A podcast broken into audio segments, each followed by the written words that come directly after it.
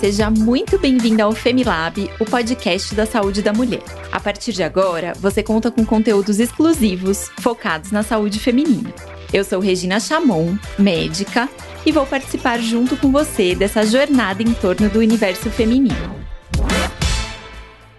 Você já segue as redes sociais do FEMI? Nossos canais oficiais são FEMI Laboratório da Mulher no Facebook e no Instagram o FEMILAB. Aproveita e compartilha com outras mulheres, para que elas também façam parte dessa jornada com a gente.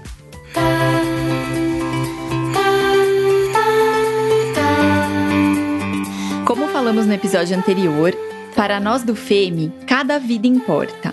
E espalhar nosso propósito, o amor por ela, em cada projeto é um desafio diário, que fazemos com muito carinho e dedicação. O mês de outubro é especial para nós por causa da campanha Outubro Rosa. Sabemos que através das nossas mensagens, ações e atendimentos, conscientizamos muitas mulheres do quanto a prevenção e o diagnóstico precoce do câncer de mama podem salvar vidas. Prevenir também é um ato de amor é o tema do Femilab de hoje. E nesse episódio, contamos com a participação de um especialista no assunto, o Dr. Mário Sérgio do Amaral Campos. Ele é coordenador do setor de exames de imagem da mama no FEMI, Laboratório da Mulher, e médico assistente da Santa Casa de Misericórdia de São Paulo. Bem-vindo, Dr. Mário.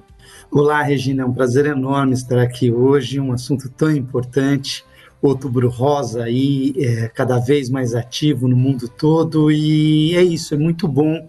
Eu entendo já com 22 anos de experiência nesta área que não há nada mais que nós possamos fazer do que trazer informação. A informação, a educação das pessoas, ela é capaz de mudar o mundo e nós estamos tentando fazer isso através da educação de quem nos ouve, poder proporcionar então uh, que as pessoas entendam sobre o assunto. E aqui a gente vai bater um bate-papo bem descontraído para ver se a gente consegue trazer à luz algumas informações. Ótimo, Mário. Eu queria começar pedindo para você dar um panorama geral do câncer de mama aqui no Brasil e no mundo. Então, quando a gente tem essa visão mais geral, como está o câncer de mama hoje?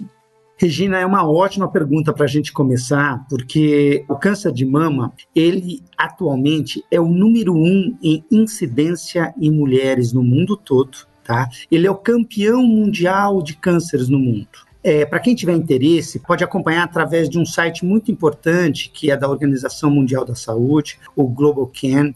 Esse é um site que ele acompanha 180 países em tempo real, mais de 60 tipos de câncer, mostrando como está a situação do câncer no, no planeta. E o câncer de mama, ele é o que mais incidência tem e com a maior mortalidade nas mulheres no mundo. Para este ano, são esperados mais de 2 milhões de novos casos no planeta, com mais de 600 mil mortes. O Brasil deverá ter perto de 70 mil novos casos, com quase 20 mil óbitos, o que em tempos de pandemia, com números grandes que a gente ouve toda hora de mortalidade aqui e acolá, mas o câncer de mama mata uma mulher a cada 30 minutos no nosso meio. Então, é um assunto sério, é um assunto que está no nosso dia a dia e a gente tem que saber a situação dele para poder enfrentá-lo da forma mais correta possível. Mário, a gente vê tanta tecnologia hoje em dia de remédios, de diagnóstico, né? E a gente vê esse número cada vez mais crescente do, da incidência do câncer de mama. Então, o que, que você acha que pode justificar esse aumento, sendo que a gente tem tanta tecnologia hoje em dia voltada à saúde? Poxa vida, Regina, é isso mesmo. Existe um, um, um tripé dessa questão. É muito importante. As, as minhas pacientes perguntam sempre para mim, doutor Mário, mas por que dessa incidência, né? Por que, que a gente observa, apesar de tudo que tem feito, o câncer de mama tem aumentado no mundo? Então a resposta tem três partes que a gente vai utilizar para poder respondê-las. A primeira parte diz respeito é que as pessoas têm uma longevidade maior. A gente vive mais, graças a Deus, vivendo mais, nós temos mais tempo de ter câncer durante a nossa vida. Essa é uma parte do tripé. A segunda parte é que os exames de diagnóstico estão cada vez melhores.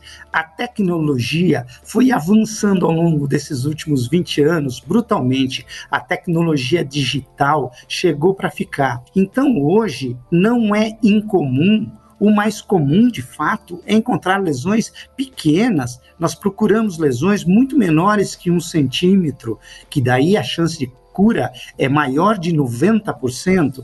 Então, os exames diagnósticos, médicos especializados, tecnologia avançada, é a segunda parte desse tripé. E a terceira parte, também muito importante desse tripé, é a mulher moderna. Aí que vem. É muito importante a gente entender a mulher de hoje em dia, né? Na minha casa, eu tenho minhas duas filhas, minha esposa, mulheres atuais, né? Geração X, geração Y, todos os eu tenho todas as gerações dentro de casa. E essa mulher de hoje, assim como você, Regina, uma mulher jovem, saudável, ativa, empoderada, tem as suas características. Essas características são para o bem e são para o mal. O que acontece? Se você comparar a sua vida, Regina, com a da sua avó, pegue uma das suas avós e veja como que é o estilo de vida seu e como é um delas. Provavelmente você tem menos filhos do que suas avós tiveram. E suas avós devem ter tido mais filhos, filhos numa idade mais avançada, amamentaram muito mais, tiveram também menos estresse. Com certeza. Menos chefes chatos, menos reuniões, menos. Ou, enfim, a mulher moderna tem muitos compromissos, né?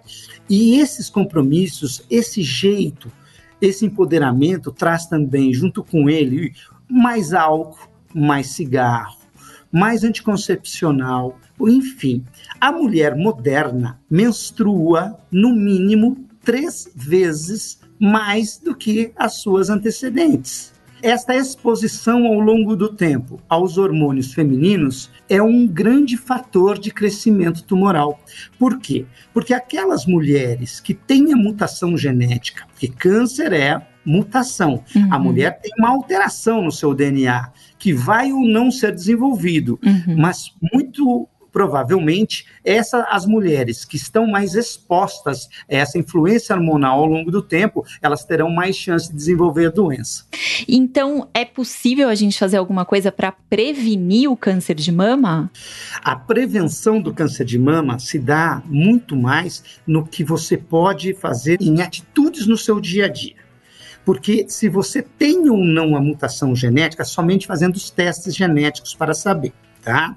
Que não é o caso da maioria da população. A maioria da população não necessita fazer esse teste genético, mas a gente já sabe hoje que uma vida saudável, com pensamento corporal, com uma alimentação mais adequada, com uma preocupação com um exercício físico, com menos álcool, menos cigarro, uma vida com menos hormônios e com mais felicidade também, por que não? A felicidade faz parte da imunidade, ela protege a gente. Então, uma vida mais saudável em todos os sentidos, né? Corpo e mente unidos a gente já sabe que esse tipo de atitude, desde a alimentação, com a sua parte física, toda essa educação, reduz o câncer de mama em olhe em 30% das vezes. É um número grande. É um número gigantesco. É. é um número muito grande. Você pode mudar a sua história em 30% das Sim. vezes. Doutor Mário, a gente ouve uma confusão muito comum, né? Que é falar, ah, prevenção do câncer de mama, o autoexame. Essa época do ano a gente ouve muito falar sobre autoexame e prevenção. Então, o autoexame, ele é uma medida de prevenção? Então, é muito discutível isso. Mas o fato é que, vamos, vamos entender já pela fisiologia, pela anatomia. O autoexame é a mulher fazer a palpação nas mamas, tá certo? Quando ele deve ser feito? Deve ser feito no chuveiro, com uma água caindo, sempre após a menstruação, fazendo movimentos circulares na mama, a fim de encontrar alguma lesão lá, alguma área mais endurecida, um nódulo, enfim. Pois bem, Isso é muito importante porque o cérebro também entende como é que é seu, a sua mama. As mulheres mais antigas tinham um preconceito muito grande no autoexame que as mulheres mais modernas, as mulheres de hoje em dia, não têm tanto esse preconceito. É muito bom isso. Mas tem a ver com a, o tamanho da mama e você apertar a lesão contra o gradil costal. Ou então, se a mulher tem uma mama muito grande e a lesão está mais mais interior, mais para dentro, mais profunda, é poss muito possível que você não consiga palpar. Mas o autoexame é importante sim, porque em um número grande de vezes ela sente, e mais do que isso, ela lembra da mama, ela lembra em se cuidar, ela lembra de fazer os seus exames. Então tem um efeito educativo muito grande. E não tem idade para isso, né? O autoexame tem que começar lá com a menina, lá antes dos 20 anos, enfim, ficou mulher, está fazendo vida sexual ativa, é, por acaso toma um anticoncepcional, faz o autoexame, tá? Isso eu acho que é uma coisa bem natural, bem normal. É importante para a gente conhecer o nosso próprio corpo e, como você falou, né, Mari? A gente está atento que tem vários elementos que fazem parte do cuidado com a saúde, inclusive a gente ir ao médico uma vez por ano e fazer eventualmente alguns exames. E você falou, Mário, uma coisa interessante, que quando esse câncer de mama é diagnosticado numa fase inicial, ele tem uma grande chance de cura. Como que é possível a gente fazer esse diagnóstico numa fase mais precoce? Graças a Deus, o câncer de mama é mais raro nas jovens e ele vai aumentando a sua incidência com o passar do tempo tá certo? Então, espera-se que quanto mais velhinha a mulher ficar, maior a chance que ela tem de desenvolver câncer de mama. Também, em contrapartida, quanto mais velhinha essa mulher ficar, esse câncer, ele passa a ser mais incidente, mas também menos letal. Ela tem mais chance de ter a doença e menos chance de morrer dela. Quanto mais jovem o câncer, ela tem mais chance de morrer dela e menos chance de ter a doença, né? É inversamente uhum. proporcional. Então, o que, que a gente recomenda? Na mulher jovem, ela tem basicamente glândula mamária, porque a, a mama, a anatomia da mama é super importante de ser entendida. Ela é constituída de glândula e gordura. Quando você é muito jovem, mulher jovem e que não teve filhos, basicamente glândula. Velhinha, gordura. E você vai trocar glândula por gordura ao longo do tempo. Motivo pelo qual esta glândula mamária ela é densa, ou seja, é o que nós chamamos de tecido denso. Na mamografia, esse tecido denso, ele é branco, e o hum. câncer de mama também é branco. Um atrapalha o outro. Por isso que é recomendado que a mamografia comece aos 40 anos, a partir dos 40 anos, porque é onde tem esse equilíbrio. A mulher, antes disso, mais jovem, faz ultrassom porque o ultrassom não sofre influência dessa mama densa. Tá. tá. O ultrassom independe. Então, o ultrassom ajuda muito a mulher jovem. Então, de um ponto de vista prático para as nossas ouvintes, mulher jovem faz ultrassom, mulher mais uh, de meia idade, 40 anos, jovem peronomútil. Jovem experiente. Jovem experiente, adorei. Jovem experiente faz os dois. Uhum. E quando ficar mais muito experiente, aí faz só uma mamografia. Tá certo. Então, aí por volta dos 30 anos é a idade que a gente precisa começar a fazer esses exames para ter um diagnóstico mais precoce da doença. É sim, o abaixo dos 30 anos é muito, muito raro, ainda bem. Mas de 30 a 40 anos está acontecendo um efeito muito importante no Brasil. O Brasil está é, tá se tornando campeão mundial dessa, dessa faixa etária é, as características que eu acabei de, de falar, toda da mulher moderna, da mulher empoderada, isso daí tem, tem se traduzido num, em um número bastante considerável de câncer de mama em mulheres entre 30 e 40 anos. Nós temos observado isso na nossa experiência do laboratório. E essas mulheres mais jovens têm alguma influência genética, por exemplo, algum familiar teve, por isso ela tem uma chance maior de desenvolver o câncer de mama jovem? Sim, ela pode ter. É importante saber que 90% dos cânceres de mama não tem histórico familiar. 90%. Então, aquelas mulheres que querem pular o exame porque não tem familiar com, com doença, não podem, não. Tá 90% errado. tá errado, tem que fazer. Mas para quem tem histórico familiar, isso aumenta muito, que é 10% da população. Agora, é, o, os guidelines internacionais mostram para a gente que quando a mulher está abaixo dos 35 anos, metade delas tem mutação genética sim. Hum. E, e, cada vez mais a, a engenharia genética está sendo desenvolvida e muito em breve eu acho que esses testes genéticos já estarão acessíveis para grande parte da população e a gente vai encontrar a mutação e poder tratar essas mulheres muito antes até mesmo da doença se desenvolver. Mário, até alguns anos atrás, muita gente nem gostava de falar essa palavra câncer, porque o diagnóstico do câncer era praticamente uma sentença de morte. E hoje você contando pra gente que tem tantas mulheres com câncer de mama, inclusive mulheres um pouco mais jovens, eu queria que você contasse para quem está nos ouvindo como que é uma vez que é feito o diagnóstico? Isso é muito grave? É possível tratar? É mesmo uma sentença de morte? O câncer realmente ele traz um pesadelo na vida da pessoa. Eu trabalho com isso há 22 anos, eu não consigo acostumar ainda quando eu estou diante de uma, de uma paciente que vai receber a notícia e que a gente não se solidariza com ela e não fica tocado com, a, com aquilo que vem pela frente. Mas, de fato, acontece assim. Cada vez mais a medicina está ficando personalizada tá? Como tudo o resto na vida. Então, antigamente era uma receita de bolo tratamento. Todas as mulheres se submetiam mais ou menos à mesma coisa. Ou era mastectomia, retirada da mama, depois tirava uma parte da mama e fazia quimioterapia. Hoje, nós temos muitos tipos diferentes de tratamento. Então, o que, que é importante? Quando uma mulher é diagnosticada com câncer de mama, nós vamos estudar geneticamente como que se as características desse tumor. Então, a gente estuda geneticamente vários e várias possibilidades de receptores hormonais ali. De acordo com essas características, é desenhado o tratamento para ela. Algumas vezes só com cirurgia, outras vezes com quimioterapia, e dentro da quimioterapia os diversos subtipos de quimioterapia também. Inclusive, hoje, imunoterapia, e muitas vezes não faz nenhum tipo de quimioterapia, faz uma radioterapia.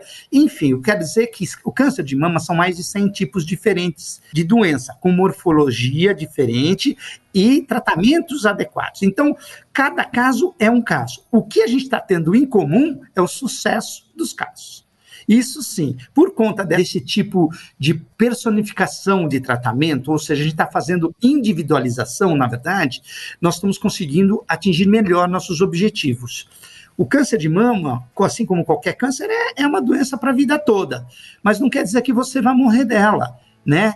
É, então, hoje, a chance de cura é enorme. E, como nós já falamos antes, se nós acharmos a doença com um tamanho menor do que um centímetro, a gente ganha dela em mais de 90% das vezes. O grande problema é que num país continental como o nosso, com umas diferenças socioeconômicas como nós temos, uma grande parte da nossa população não tem um acesso a uma qualidade de medicina adequada, nós temos ainda 40% de diagnóstico em câncer avançado.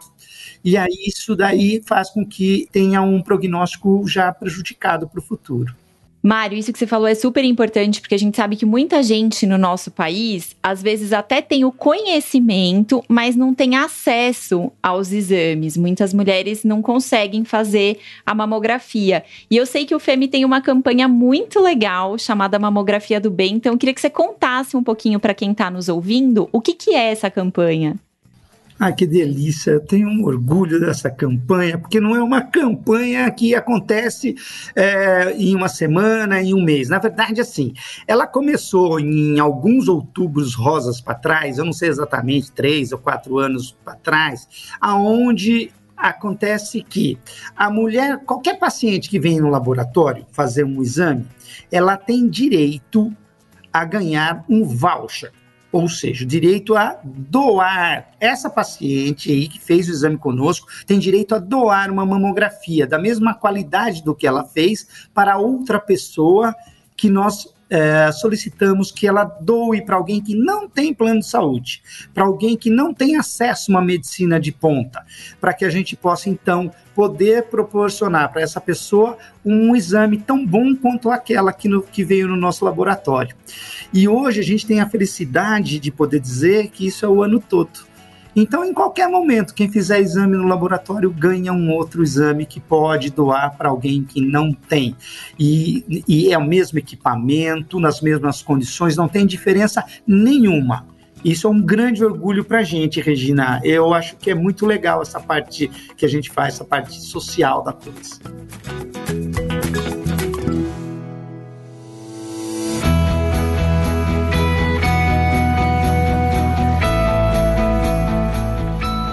Mário, queria fazer aqui um mitos e fatos do câncer de mama. Você topa? Opa! então vamos lá. Queria saber se prótese de silicone pode causar câncer? Então, polêmico hoje em dia essa conversa, viu? Porque assim. Então eu vou explicar o porquê do mito. Tá? Esse mito acontecia muito porque as mulheres colocavam o implante e tem mulheres que querem colocar São Paulo dentro de Campos Jordão, não cabe, então fica muito apertado aquilo lá e o tecido mamário ficava tão comprimido que a gente tinha muita dificuldade em, de vê-lo na mamografia, a gente perdia lesão, tá certo? Então, o exame da mamografia pode perder lesão e pode perder até 10% de área de visualização no exame da, com implante. Mas o ultrassom, em contrapartida, não. Ele ah. ganha capacidade. A gente vê melhor, porque ele empurra essa glândula para cima. Então, um compensa o outro. Então, o mito estava aí. Punha o implante, depois aparecia o câncer, falava, ah, foi o implante que causou. Aí acreditou-se que o implante não causava nada, de jeito nenhum. Então passamos aí os últimos 10 anos acreditando nisso. E agora, de três anos para cá, nós temos observado que existem no mundo quase que uns 900 a mil casos de cânceres que têm uma certa relação com o silicone. É um número muito baixo mundial. Mas esses casos existem. E como que a gente deve observar? Principalmente as mulheres que têm as próteses, os implantes, não fiquem preocupadas. Normalmente, é, antes de qualquer alteração, elas têm muita dor, a mama fica muito endurecida, tá? Uhum. dolorida. Normalmente acontece após o sétimo ano da colocação da prótese, e também vai fazer os exames, e os exames mostram essa alteração. Os médicos já estão acostumados a diagnosticar, então não tem problema nenhum. Aquelas que estão assintomáticas, sem alteração nenhuma, é, pode ficar tranquila com o seu implante e que não tem problema nenhum. Só não pode deixar de fazer exame, né? Não pode deixar de fazer exame. tá certo. E o segundo mito que eu queria te perguntar se é mito ou se é fato. Desodorante com alumínio, antitranspirante, causa câncer de mama? Não causa câncer de mama e não uso desodorante causa um desconforto para quem está do lado dela, né? Eu acredito nisso. Mas por que, que aconteceu esse mito? Porque ele entope. Muitos desses desodorantes entopem os poros né, da glândula embaixo do, da, da axila, ali na axila, nas glândulas sudoríparas. E quando vai fazer a mamografia, essa calcificação que fica na glândula simula uma calcificação, ou seja, uma alteração da mamografia, que poderia ser confundida com um tumor, com um câncer inicial. Não. Objetivamente, classicamente, desodorante recomendável para que todo mundo possa conviver muito bem. tá certo. Terceiro item que eu quero saber se é mito ou se é fato. Batida, trauma na mama pode causar câncer? Não pode causar câncer o trauma. O trauma causa hematoma. Vamos lembrar por quê. A gente tem que entender por quê. Câncer é uma mutação celular, está lá no seu DNA e não tem pancada que altere seu DNA. Mas por que do mito? Principalmente voltando lá para nossas avós, elas não gostavam de fazer exame, elas mal se tocavam, é. muito pudor envolvido. Então, a mal, malemar, como se fala lá no interior, elas faziam algum tipo de exame na mama. Aí iam carregar o filho, iam carregar os netos e tomavam uma batida na mama. E por conta da, do trauma, ela levava a mão ao seio e daí encontrava um nódulo lá que estava sendo desenvolvido e que ela nunca encostou e que não ia no médico de jeito nenhum. Importante a gente saber também que se você é, observar e dividir a mama em quatro partes, assim, como se fosse uma pizza, tá bom? A parte mais superior e mais para o lado, mais lateral, superior e lateral, esse quadrante que nós chamamos, tem 50% de chance de ter mais tumor do que os outros quadrantes. Tem mais glândula lá. E é normalmente aonde se bate. Uhum. É a parte mais externa. Sim. Então, é através de uma coincidência que se chega ao fato. Tá, muito bom. E o quarto e o último fatos ou mitos que eu quero te perguntar é: Dormir de sutiã pode causar câncer? Não pode causar câncer. Não pode causar. O que acontece é a mesma coisa mutação genética, dormir com a mama mais apertada ou mais solta é um gosto de cada um. O que acontece do mito é que tem um sutiã especificamente que é muito usado, que tem um ferrinho embaixo. O aro, o tá? famoso aro.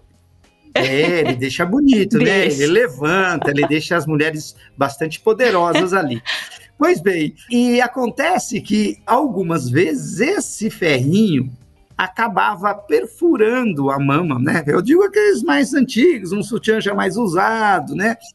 Mais velhinho, esse ferrinho acabava furando a mama naquele, naquele ponto e formava um abscesso. Então ela acabava tendo uma lesão mamária por conta de um trauma também, uhum. uma infecção ali. Mas o sutiã não causa não, é mito e mito antigo esse daí.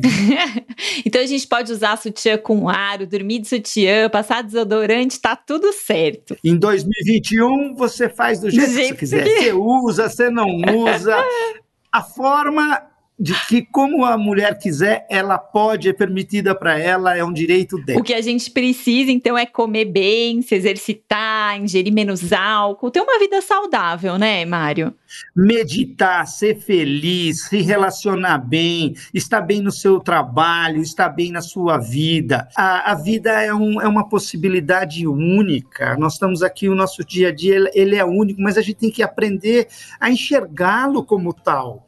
E, e isso é prevenção de doença, né? Tanto física quanto mental. Então eu acredito muito nisso e a gente pode mudar as coisas se a gente for propagar esse tipo de ação. Muito bom, Mário. Bom, pessoal, eu acho que deu para entender aí os principais mitos e fatos envolvidos no câncer de mama. Lembrar a todas vocês a importância da prevenção, do diagnóstico precoce. Eu acho que esse mês de outubro é muito legal porque a gente acaba ouvindo tanto falar sobre o assunto que a gente se lembra de colocar nossos exames em dia, de fazer uma visita ao médico. E aí, Mário, a gente está chegando aqui nos momentos finais do nosso encontro, então eu queria que você deixasse uma mensagem para quem está ouvindo a gente, que resumisse aí o nosso bate-papo de hoje. Gina, eu agradeço imensamente o convite para estar aqui hoje. Eu acho e acredito, como eu falei lá no início, que a educação ela transforma o mundo. A gente tem a possibilidade de fazer a diferença na vida das pessoas. Eu acho também que essas mulheres que nos ouvem de todas as idades, mas nosso público do laboratório é um público jovem. E esse público jovem ele é responsável por levar a informação para todos e para todas, né, de todas as formas. Então o Outubro Rosa ele está aqui para a gente falar do assunto, mas a gente tem que lembrar o ano todo para as pessoas que estão à nossa volta de que é muito importante a prevenção, prevenção de doença em todos os sentidos. Tá? A física, a psicológica, viver bem, tudo isso a gente tem que buscar no nosso dia a dia. E ter o alicerce de profissionais capazes é, laboratórios respeitáveis que estão preocupados de fato com a busca da qualidade para tentar trazer o bem maior. A vida é feita de propósito e não tem lugar para não termos mais propósito nessa vida. Muito bom. Um beijo a todas vocês e a todos que me, nos ouviram aqui hoje. Mário, super obrigada. Queria que você deixasse aqui para as nossas ouvintes como que elas podem te encontrar, quem quiser conversar um pouquinho mais com você, onde que o pessoal te encontra? Olha, o e-mail aqui do laboratório é um ótimo caminho para isso. É o mario.campos arroba laboratoriodamulher.com.br. Eu terei um grande prazer em falar com todas vocês. Vai ser uma honra para mim. Muito bom. Obrigada, Mário.